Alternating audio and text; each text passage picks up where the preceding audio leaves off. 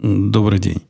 27 апреля 2020 года, около 6 часов по среднеамериканскому времени, 451 выпуск подкаста «Атум Путуна».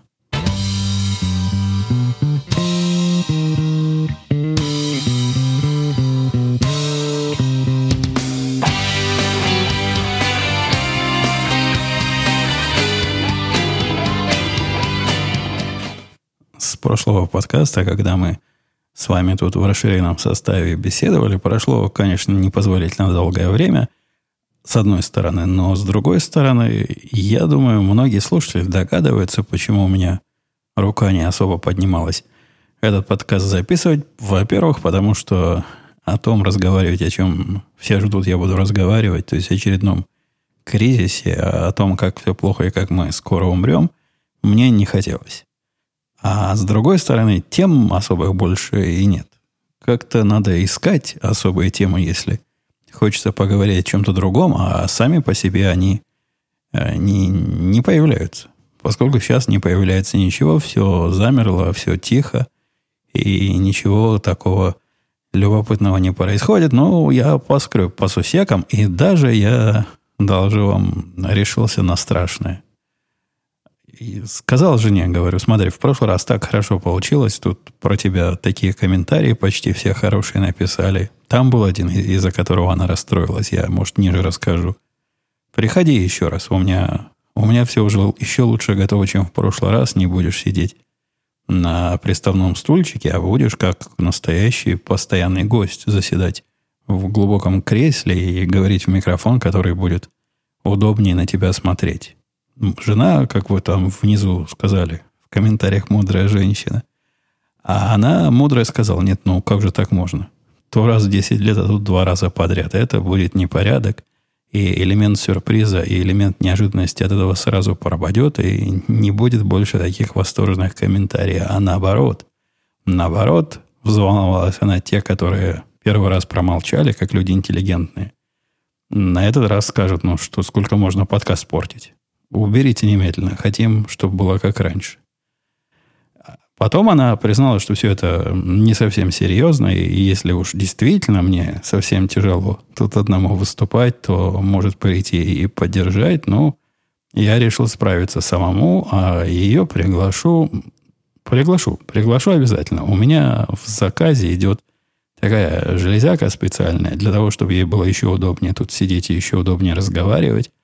И железяка совсем на подходе. Но с точки зрения современного Амазона, который доставляет сейчас все с задержкой, а особенно то, что он считает изделиями неважными, вот это изделие обещается быть в середине следующего месяца, так что, возможно, если планы не поменяются, и если мне в голову какая-то очередная железка не придет, э, необходимо, абсолютно необходимо.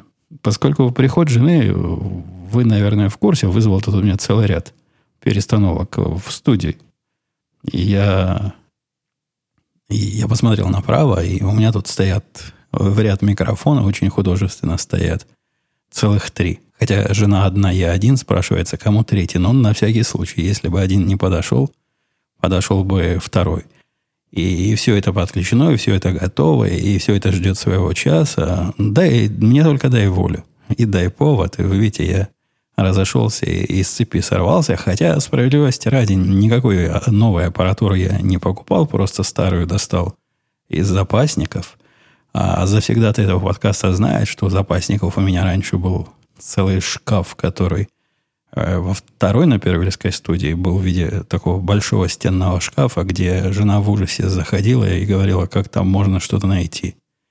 А в третьей на Первильской студии управление организацией моего всего вот этого склада она взяла в свои руки. И теперь у меня есть шкаф, где стоят здоровые пластиковые коробки, на каждой из которых наклеечка, любовно выведенная рукой жены. И теперь я реально могу найти, где что лежит, что дело оказалось весьма полезное. Я сомневался. Сомневался я в идее вот этой управления складом и оптимизация склада по простой причине. Но мне так нечасто там что-то надо доставать, что когда понадобится, ну, покопаюсь, ну, найду, скорее всего. А оказалось нет. Оказалось на практике, с тех пор, как она мне шкаф настолько улучшила и настолько организовала, я уже ходил туда три раза. То есть в три раза больше, чем я хожу в среднем в год, потому что теперь можно что-то достать, и я оттуда достаю полезные, порой достаю полезные вещи. Бывает и разные, но в основном полезные. Так что ей честь и хвала. И я себя этой мыслью прервал, с какой-то другой мысли перешел, но уже забыл, какая была, поэтому продолжим дальше по намеченным темам.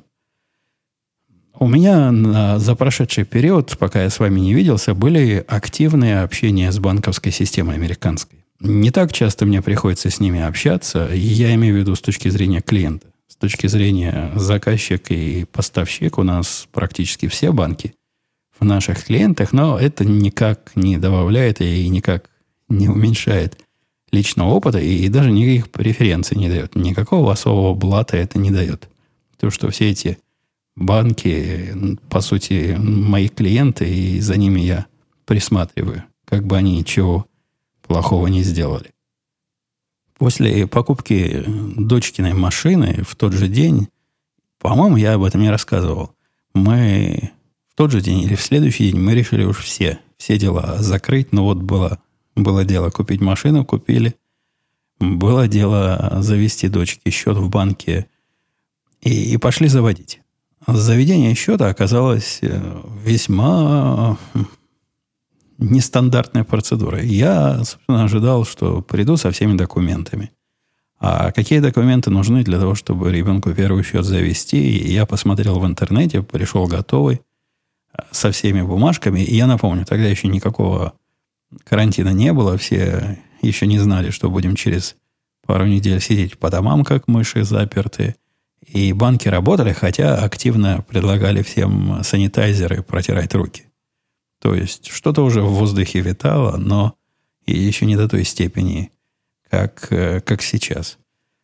Подошли мы к обычному окошку, где кассир кого-то как раз оформляла, постояли в очереди. Очередей немного. Сейчас э, в такие настоящие отделения банков, насколько я понимаю, люди редко ходят, все делают по интернету или который интернет не продвинутый по телефону.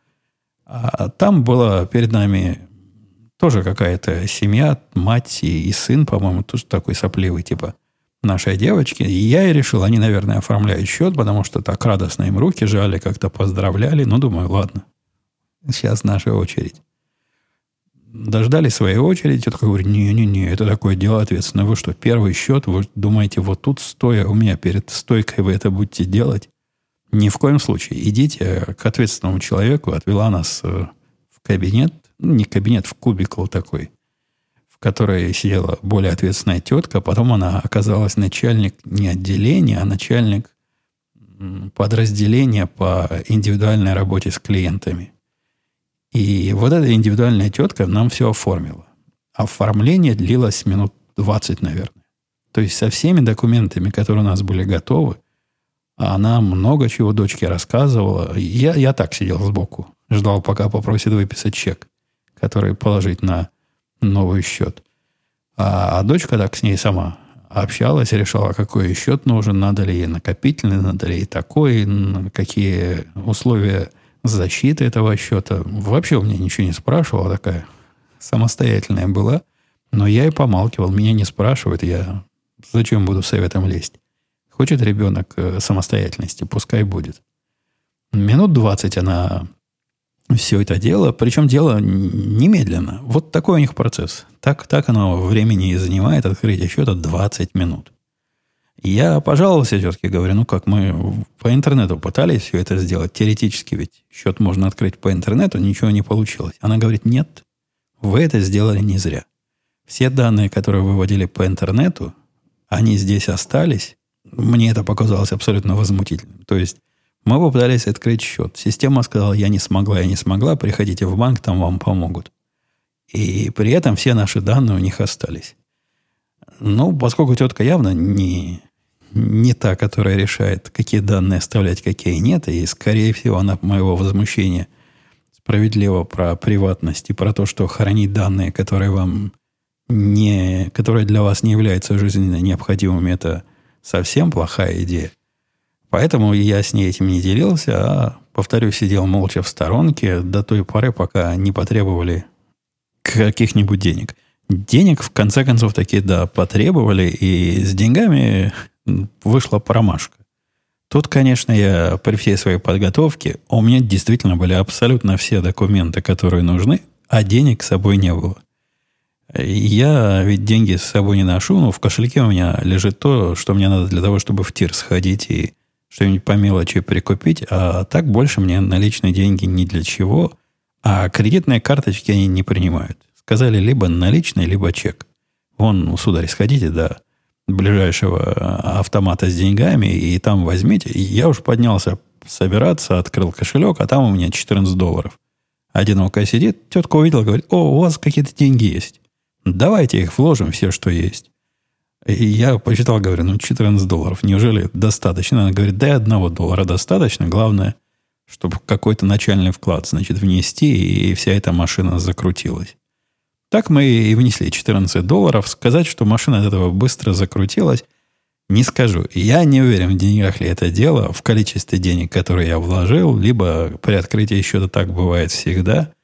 Но когда мы пришли домой, я перечислил ей со своего, куда приходили ее заработанные, честные ее заработанные деньги за продажу ее художеств, э, торжественно перечислил, по-моему, долларов 800 на ее счет. А они ходили вот в этом банковском межпространстве в течение почти 10 дней. По-моему, даже больше, чем 10 дней. По-моему, 10 бизнес-дней они ходили из моего счета в ее счет. То есть с моего они уже снялись, а до ее счета еще не дошли. Утверждали, что проверяют. Проверяют, не, честно ли деньги пошли или, или что-то там не так. В конце концов дошли. И, и я подозреваю, это только начальная первая транзакция – ходит так долго, а потом будет все хорошо. В процессе всего этого мероприятия, конечно, тетка пыталась меня обрабатывать. Видимо, по сравнению с дочкой я гораздо более интересный клиент. И пыталась она весь мой, значит, счет к себе перетащить, потому что странно она высказывала оправдание вот этого действия. Я говорю, да зачем? Я в другом банке уже сколько лет, проблем никаких не было. Зачем мне к вам? А объясните. Она говорит, как? А индивидуальный подход? Какой индивидуальный подход? Я с компьютера до телефона все делаю. Зачем мне ваш индивидуальный? Она говорит, зато у нас самый большой, э, самое большое отделение на, на всю Чикагскую область. Ну, тоже сомнительное, я бы сказал. Э, качество и сомнительное преимущество, но всячески пыталась. Потом пыталась суду на дом к себе перетащить потом э, пенсионную программу и накопительную, и, и всякое разное. И я ей культурно сказал, мол, карточку вашу возьму визитную, подумаю, если будет что, сообщу. И, и теперь она с регулярностью раз в две недели мне звонит и спрашивает, как дела. И не настаивайте на чем, просто, просто как дела. И видно, что там на заднем плане у нее вопрос, не решился ли я еще к ним перейти. Но нет, нет, пока не решился, пока мне их индивидуальный подход скорее э, отталкивает, чем притягивает. Э, после, после всего этого процесса это был, если вы подумали, что мое единственное общение с банковской системой, так я про это и говорить не стал. У меня с этим банком вышла еще одна проблема, когда я хотел себе открыть, а точнее новому, малому, очень малому бизнесу, который я для себя открыл, открыл это предприятие себе – Э, если, если будет вам желание, у вас будет желание, я вам расскажу, как это делается. Но зачем я это сделал? Есть, есть разные причины, для чего мне свое собственное предприятие надо.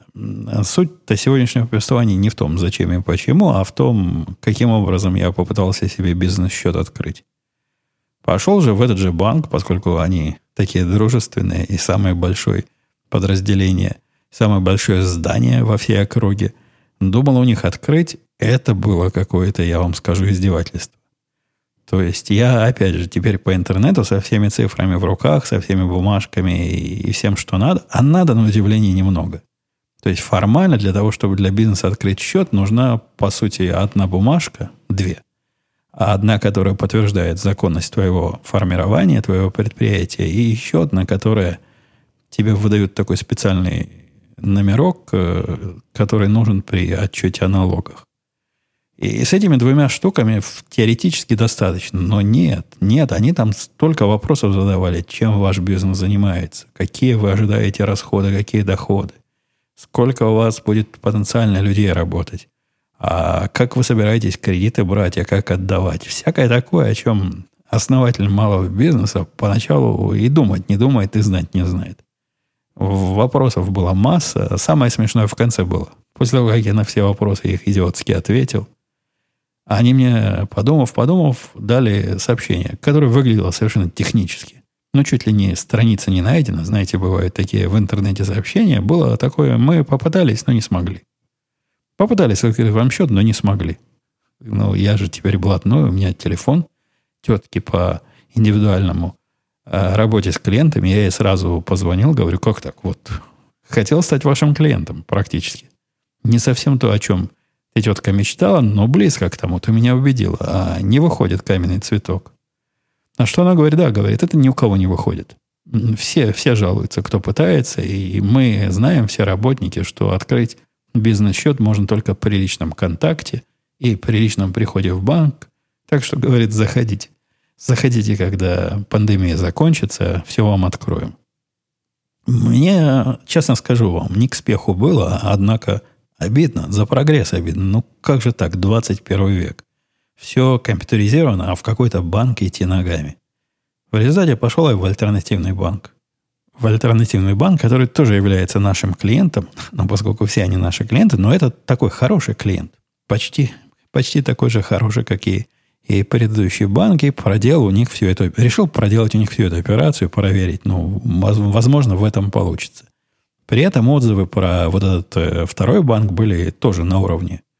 Э, весьма все пристойно, достойно и удобно, и денег лишних не берут, и хорошо себя ведут. Процесс был раз в 10 проще. То есть эти орлы меня спросили самый минимум. Не попросили никаких денег на счет положить, не потребовали никаких э, планов на будущее рассказать, и разные другие глупости не, при, не приставали – и сразу практически сказали, да, все, все получилось. Все хорошо, только вам теперь необходимо, вот мы вам email пришлем, вы вышлите копию э, вот этого документа главного, который подтверждает, что компания у вас есть, либо отсканируйте ее, либо PDF пошлите, и мы вам дадим свое решение. А так пока говорят, у вас все в порядке.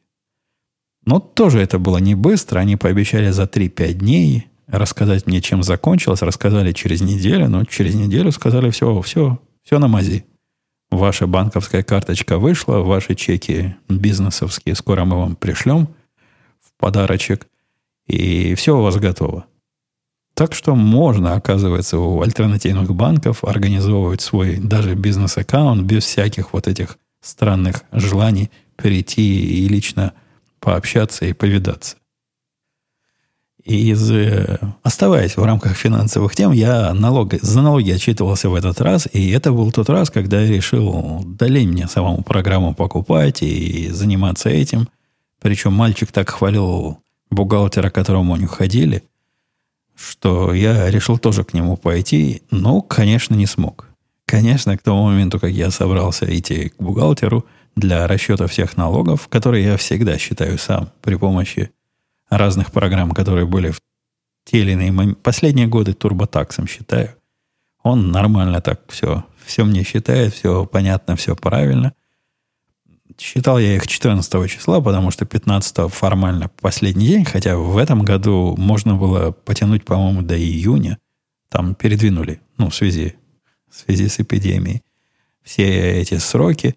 И 14 числа пришлось пойти купить программу, как Просто как в прошлом году. Все это ввести туда, все это посчитать, опять сделать самому, а опять руки морать.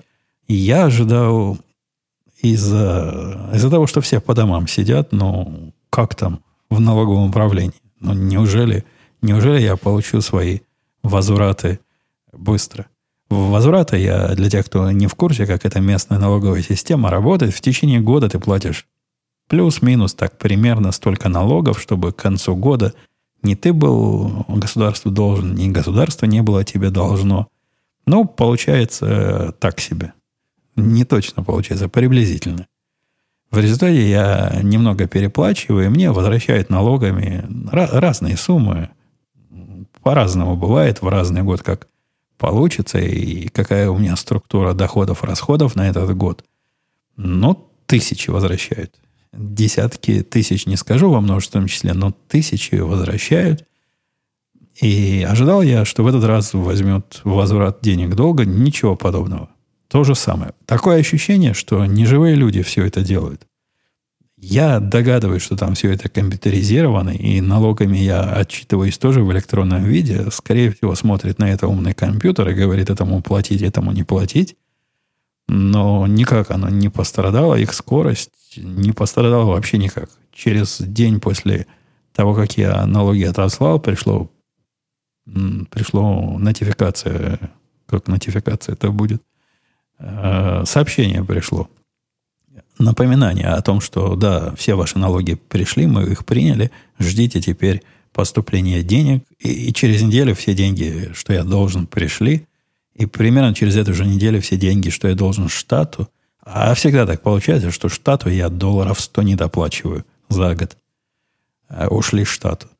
Так что все с налогами получилось хорошо, хотя, повторюсь, возможно, можно было и не спешить, и сделать это позже, но зачем тянуть? При том, что а в результате всего этого мероприятия получил каких-то денег себе. Ну и последняя на сегодня э, денежная тема. По-моему, когда жена была, я, я как-то намекал о том, что банки сходят с ума от э, измененной, измененной структуры расходов. Но вообще вопрос конечно, не такой смехотворный, как кажется, потому что изменение структуры расходов на примере нашей семьи видно невооруженным глазом. И изменение этой структуры, оно, наверное, чревато для разных бизнесов, которые теперь наших денег не видят вообще, потому что вся структура расходов у нас в онлайн перешла. Когда глядишь на, на то, куда уходят деньги, а надо сказать, их меньше уходит, что тоже для экономики так себе а событие, не то чтобы мы пытались как-то экономить, их просто тратить сейчас особо не на что.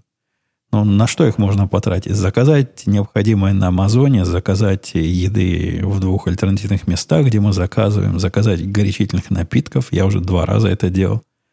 По интернету прекрасно работает, прекрасно доставляет. Самый удобный, кстати, сервис из всех сервисов доставки – это доставка алкоголя. Вот эти просто молодцы. Я не знаю, как у них там логистика организована, но если заказать, если бы я сейчас заказал, а сейчас у нас 6 часов 15 минут – вечера, то, наверное, часов в 8 уже бы перевезли все горячительное. И э, оно бы ждало, ждало, пока я отойду от подкаста и приближусь к своим бутылкам. Я к тому, что ничего остального особого больше не тратится. Не тратится ни на что, и 90% всех расходов это карточка, которая на Amazon Prime, ну, еще процентов 10 это другая карточка, по которой иногда что-то мелкое где-то в ресторане закажешь, чтобы привезли. Но даже и это редко. То есть я, я не знаю, как рестораны выживают. Возможно, люди заказывают ресторанов так же часто, как они до этого ходили. У нас это почему-то не так. Мы до этого частенько ресторанной едой питались, а сейчас заказываем, ну, если за все это время пару раз заказали, то то и то, возможно, будет перебор. Может, один раз всего заказали.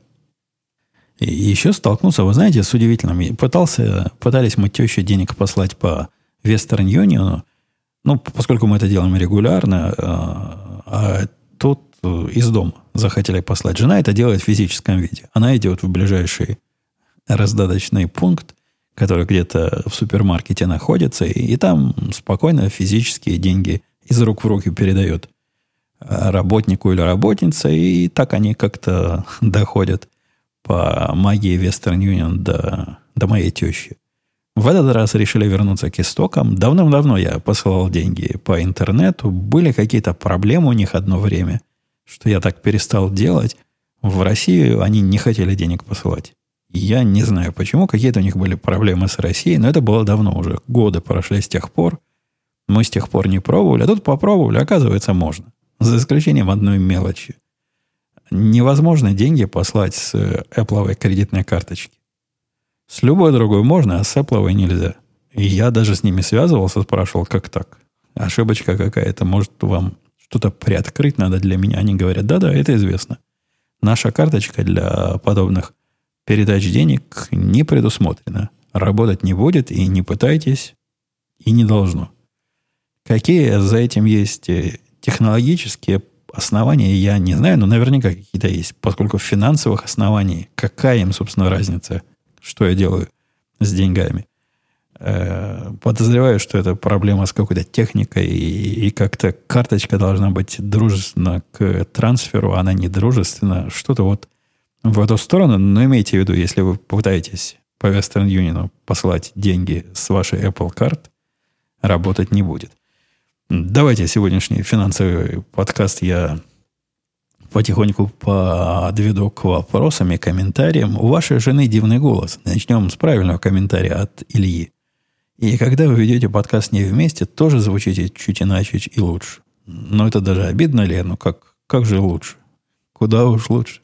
Зовите ее почаще, если она согласится, конечно. Вопрос. Как, по-вашему, получается, что в последнее время адекватные кандидаты президенты без следов деменции и припадков на людях практически не встречаются?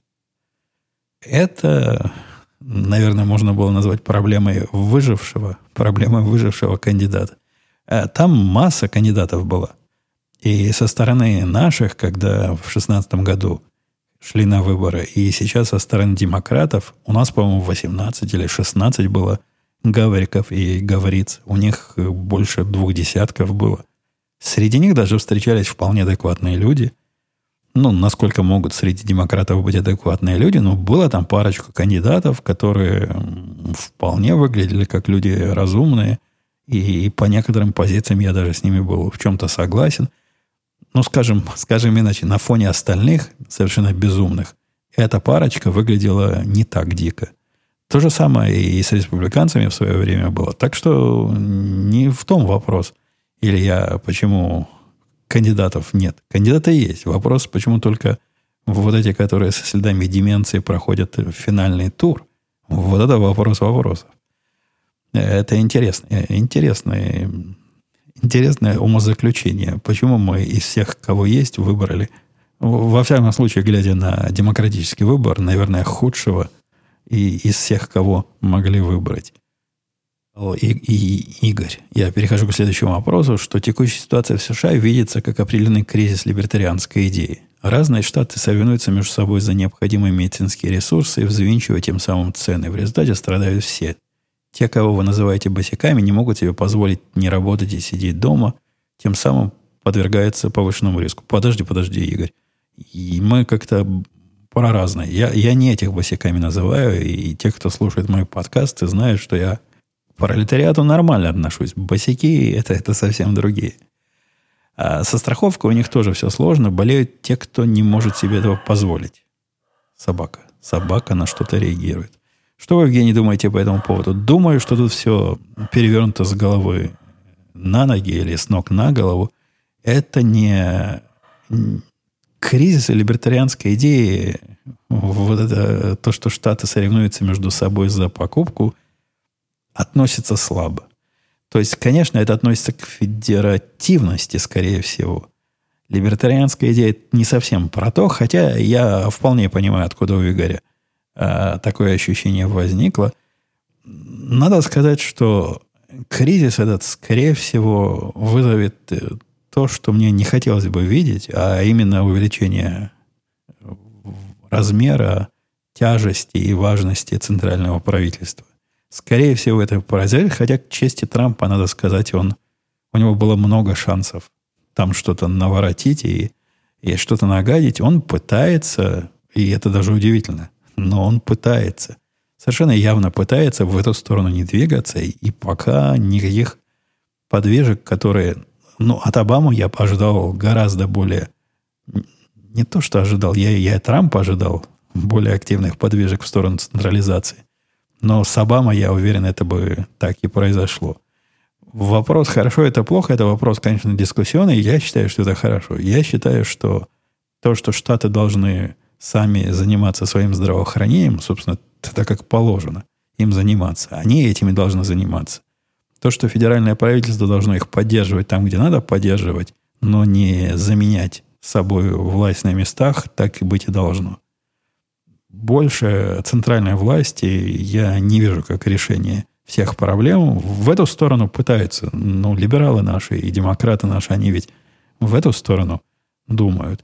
И многие их идеи про централизованную страховку, про централизованное распределение разных благ, это как раз про то самое большое правительство, которое одно правильное и знает за всех как надо, и сможет из своего далекого Вашингтона, из Вашингтонского обкома, решать все наши местные локальные проблемы. Я с такой точки зрения не согласен.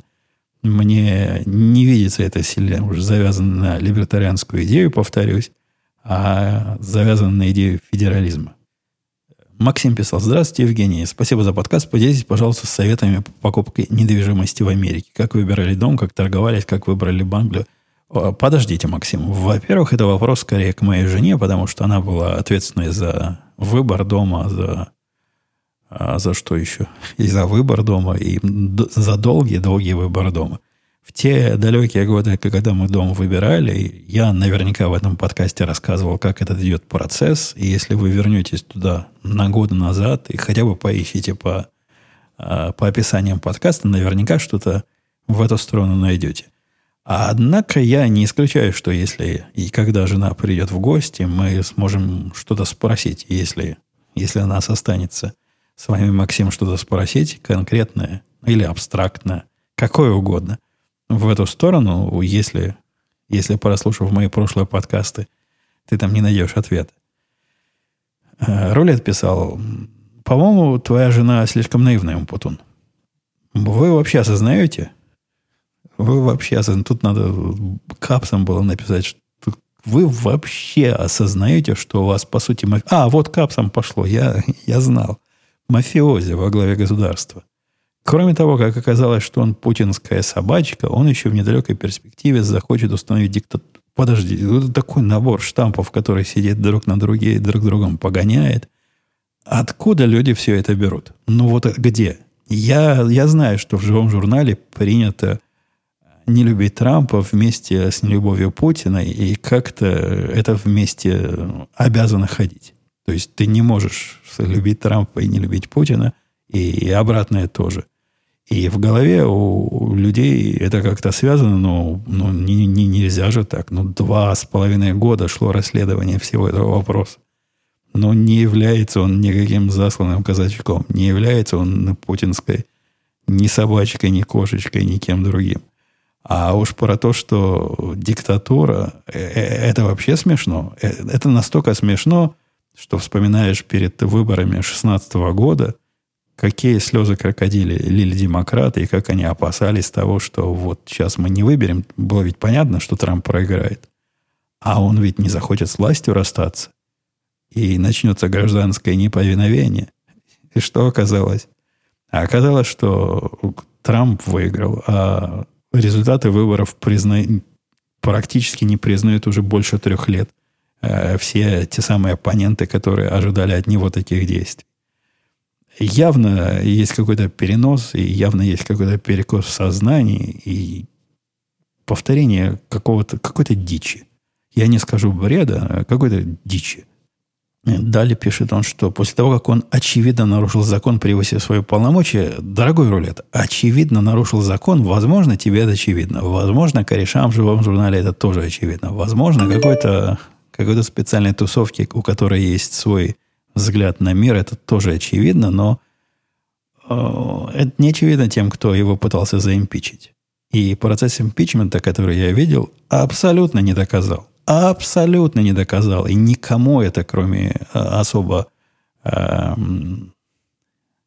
особо продвинутых личностей, не очевидно. Всем остальным, мне, например, очевидно, что не было там ничего. Может, там что-то и было, но доказать не смогли даже близко не подошли к тому, чтобы доказать.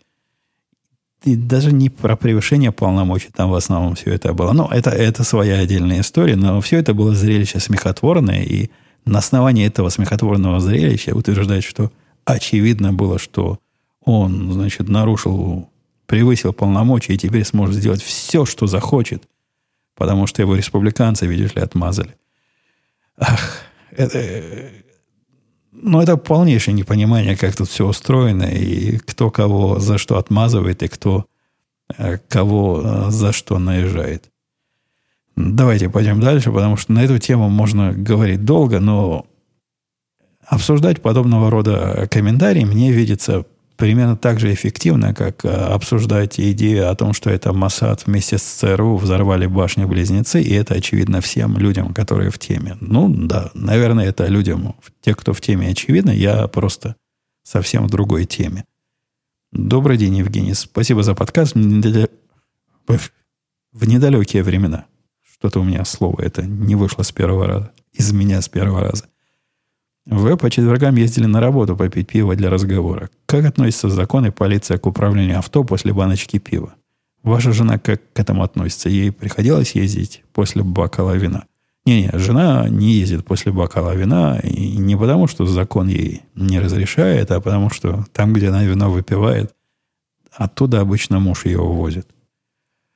По закону нет никаких проблем выпить по-моему, при моем весе даже две баночки вина будет нормально. И я когда-то считал, бокал вина тоже пройдет. Но для меня эти нормы уже не нормы, поскольку для меня уже другие нормы работают. И вот нормы э, того, сколько можно выпить вооруженному человеку, там все гораздо сложнее. Я, по-моему, про это тоже рассказывал. Там звучит это по по букве закона. Я не знаю, как по сути. У меня нет достаточно... Для ни у кого нет достаточно про этой информации. Но, похоже, никакое количество алкоголя нельзя, э, если ты несешь на себя оружие. Посему мои возможности выпить, если я вооружен сильно, уменьшились до нуля. И когда я езжу на работу, если я на работе выпиваю пиво, то я волей-неволей перевожу оружие из режима на себе в режим перевозки. То есть в этом режиме оно лежит, едет отдельно, а не на мне. Стал меньше, да, стал меньше выпивать с коллегами, но теперь и обстановка не, не, это дело не продвигает и никак не предполагает наших встреч. Мы не встречаемся больше на работе уже очень давно не были. Очень давно за загиб, какой-то месяца, полтора, наверное, не были. Это просто ощущается уже как какой-то бесконечный срок сидения. А, а так нет, никаких законов не нарушаю. Я, когда выпиваю баночку пива, две я на работе редко выпиваю. Еж, езжай не хочу. Хотя не, а, не расценивайте ничего, что вы слышите в этом подкасте, как советы по закону, то есть легальные советы, или как советы по инвестициям денег куда-то – я могу чего-то такого ляпнуть. Вы ведь знаете, правила дорожного движения я не очень знаю. Но вот про это откуда-то я слышал, от кто-то мне об этом говорил, откуда-то у меня такое знание есть. Я долго размышлял на тему того, что Трамп просто делает свою работу и что почти все его критики переходят на личность. Мне трудно судить, насколько при нем стало лучше жить гражданам США, но все переходы на личность связаны именно в, в эгоцентричность самого, с эгоцентричностью, наверное, самого Трампа, его невежественных высказываний, убежденности, невзирая на мнение специалистов и фактов. Изменение климата – самый яркий пример. Он представляет лидера свободного мира, как мы привыкли думать, что очень важно, что он говорит, делает и какие последствия будут для мира. И, конечно, очень странно в Америке, что кроме него и Байдена не нашлось политиков, готовых стать президентом. Но про то, что не нашлось, я выше отвечал, нашлось куча. Просто демократическая тусовка выбрала вот этих. А республиканская тусовка выбрала вот этого. Это такой выбор народонаселения, как бы ни странно вам это не казалось. Что же касается перехода на личность, я, возможно, бы и с Владиславом согласился. Ну, действительно, личность у Трампа. Не дай бог никому. И действительно, он ведет себя порою, особенно в Твиттере, как школьник, обиженный 13-летний школьник. И реакции его вот такие, мягко говоря, незрелые часто бывают. А однако это в ту сторону как раз я тут, пока жена не слышит, соглашусь. Ну, хорошо, бубнит он там у себя в Твиттере и бубнит, а обижается на разную ерунду и влезает в споры и в ссоры с тем, с кем не надо было влезать, а лучше было с высоты своего президентства промолчать. Но сказать, что переходы на личность связаны с эгоцентричностью самого Трампа, нельзя. Поскольку идея его заимпичить возникла еще до того, как он хоть что-то успел сделать. И каким бы он ни был, ну, я не хочу в глубокие исторические тут параллели погружаться и рассказывать, как в свое время Рейгана тут мочили, э, который тоже, конечно, не был лапушкой, но ну уж точно ничего подобного на Трампа. Не-не, мне не кажется, что это так уж сильно завязано на личность Трампа. Мне это кажется э, вот этим шоком от э, абсолютно неожиданного и непросчитанного и события, к которому не были готовы никак вообще никто нигде. Было совершенно понятно, что Трамп проиграет. И даже не важно, что он проиграет, было понятно, что Клинтонша выиграет. Это было настолько всем понятно и настолько очевидно, что шок от несовпадения реальности с стопроцентным ожиданием, по-моему, мы ощущаем э, вот эти волновые колебания от этого шока и, до сих пор. Евгений, назрел для меня вопрос, писал Кошу или Сошу. У вас только в доме техники, не считая завалов на столе, еще и сервер. Подожди, подожди, какие завалы на столе? У меня жена не разрешает завалы на столе. У меня на столе все относительно... Посмотрел по сторонам. Относительно ровненько все на столе. Справа от меня стоит э, та часть, которая занимается студийным обеспечением. Два, два набора приборов. Слева от меня то практически ничего. Вон MacBook слева от меня стоит. Передо мной два дисплея. И, собственно, все. На столе клавиатура, Э, тракпэд, что еще? И еще громко, не громкоговоритель, а устройство громкой связи для телефонных совещаний и зарядка для, для наушников. Все, больше ничего на столе и нет. Ну, вот сейчас еще прямо справа от меня стоит чашка кофе, которую я допил до, до начала записи подкаста. Но она тут временно стоит. Когда расскажу, все в микрофон наверх ее – и с третьей на Первильской унесу. Так что не надо про завалы, не надо обидного говорить. Как вы боретесь с пулей? Еще и серверная стойка. Как вы боретесь с пулей? У меня нет серверной стойки, у меня есть серверный шкаф, даже его шкафом назвать было бы сильно. Такое серверная тумба. И пули оттуда выдуваю аккуратно. Выдуваю пылесосом. Выдуваю. Хотя я знаю, не рекомендовано пылесосом приближаться к приборам, но раз в полгода я пылесосом и из этого всего выдуваю пыли, нормально получается.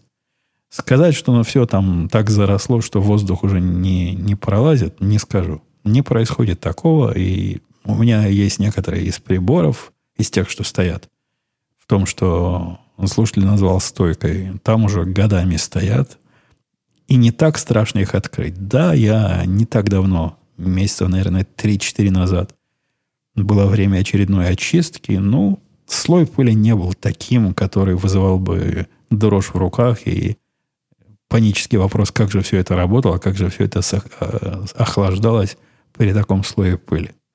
Не так много пыли даже в подсобном помещении, в котором все это хозяйство стоит. Возможно, это связано с тем, что воздух у меня, который ходит по кругу, фильтруется. Может, пыль там складывается на этих фильтрах, я не знаю. А может, мы как-то мало пыли генерируем а, в своем домашнем хозяйстве. Пусть специалисты по пылесборникам нам дадут на это ответ. У меня нет. И вопросов у меня больше от вас нет, и, и комментариев больше нет. То есть, возможно, были, а я их упустил. А, я вспомнил я, что упустил. Там было несколько вопросов и комментариев на технические темы. Один из них был от... Сейчас я не вспомню от кого, но, по сути, было предложение взять себя ко мне в ученики, я хочу две вещи по этому поводу сказать. Во-первых, это не совсем тот формат, в котором мне подобные вопросы можно задавать. То есть здесь у меня не технические разговоры. Я стараюсь изо всех сил в эту часть себя, которая на технические темы говорит, отнести в другой подкаст. Во-вторых, я, знаете ли, знаете ли, разочаровался в вас. Не вас, э, как слушателях, а в вас, в учениках. До этого мой опыт набора учеников был более чем, ну, скажем так, от нейтрального до положительного. То есть все более или менее работало. Мой последний опыт ужасающий. Ужа, ужасает меня. Ужасает тем, что я потратил на двух последних учеников время, усилия и вложил в процесс обучения душу. И оба сделали то, что мне кажется абсолютно недопустимым. То есть они, во-первых, в процессе пропадали без всяких объяснений на мои попытки с ними связаться, не реагировали никак. И потом появлялись, как ни в чем не бывало, и даже удивлялись, что я тут бухчу. Ну, ну, здрасте, я буду держать контекст через месяц о том, что я вас попросил сделать, а вы, слова не сказав, пропали. Нет, оба с обоими мне пришлось расстаться, и временно я пока эту идею прикрыл. Потому что либо со мной что-то не так, либо с учениками что-то не так, либо в мире что-то поменялось, но но если вам не надо, то зачем вы отрываете меня от э, своих дел и заставляете вот таким образом развлекаться? Для меня это развлечение, мягко скажем, сомнительное. А зачем вам это надо? Зачем? Но вы уже меня заполучили, я уже вас учу. Я уже вам рассказываю, как надо и как не надо. Не хочу хвастаться, но мне кажется, такой опыт э, немалого стоит. Не в смысле денег, а в смысле того, что... Ну, вы понимаете, в смысле чего. Но нет. Видимо, со мной те два последних ученика, что отвалились самостоятельно, а потом были официально мною убраны, видимо, они с такой точкой зрения не согласны. Хорошо, пока закроем это э, начинание, возможно, когда-нибудь я его возобновлю, но сейчас нет никакого настроения этим опять заниматься, потому что после того, как третий такой появится, который также себя поведет, я, наверное, разочаруюсь в этой всей менторской деятельности навсегда. Ну или на долгие годы.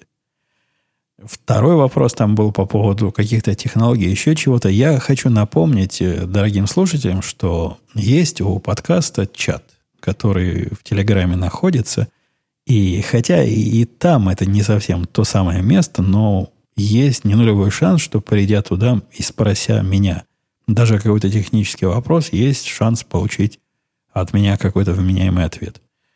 Но уж во всяком случае это место гораздо более адекватное для подобных э, нецелевых вопросов, чем комментарий к подкасту. Надеюсь, что я, я, я понятно, да, описал. Координаты чата можно найти на сайте podcast.com. Там должны быть все адреса и явки. Если не найдете, пишите в комментариях. Кто-то из слушателей, который уже нашел, подскажет. Но, по-моему, найти несложно. На этом давайте все. До следующей недели. Надеюсь. Надеюсь, что до следующей недели. И, совершенно точно на следующей неделе или чуть позже мы с вами услышимся. Пока.